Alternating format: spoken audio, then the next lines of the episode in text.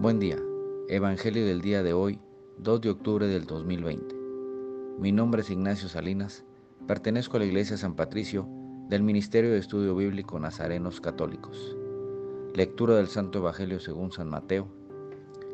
En cierta ocasión, los discípulos se acercaron a Jesús y le preguntaron, ¿quién es el más grande en el reino de los cielos?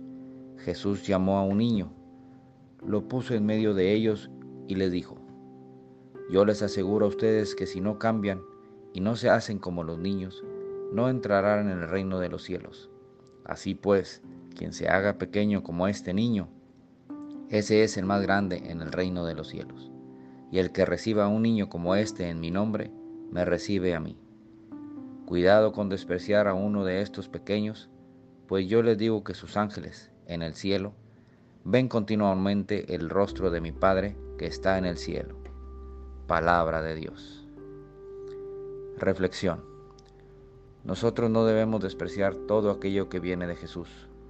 Para Dios nuestro Señor todos somos iguales, no existen categorías en el reino del Señor. Por eso debemos ser generosos, bondadosos, los unos con los otros, para hacer luz para nuestro prójimo. Te invito, hermano, a convertirte en el ángel terrenal que todos necesitamos. Oración. Nada te turbe, nada te espante, todo se pasa. Dios no se muda, la paciencia todo alcanza. Quien a Dios tiene, nada le falta.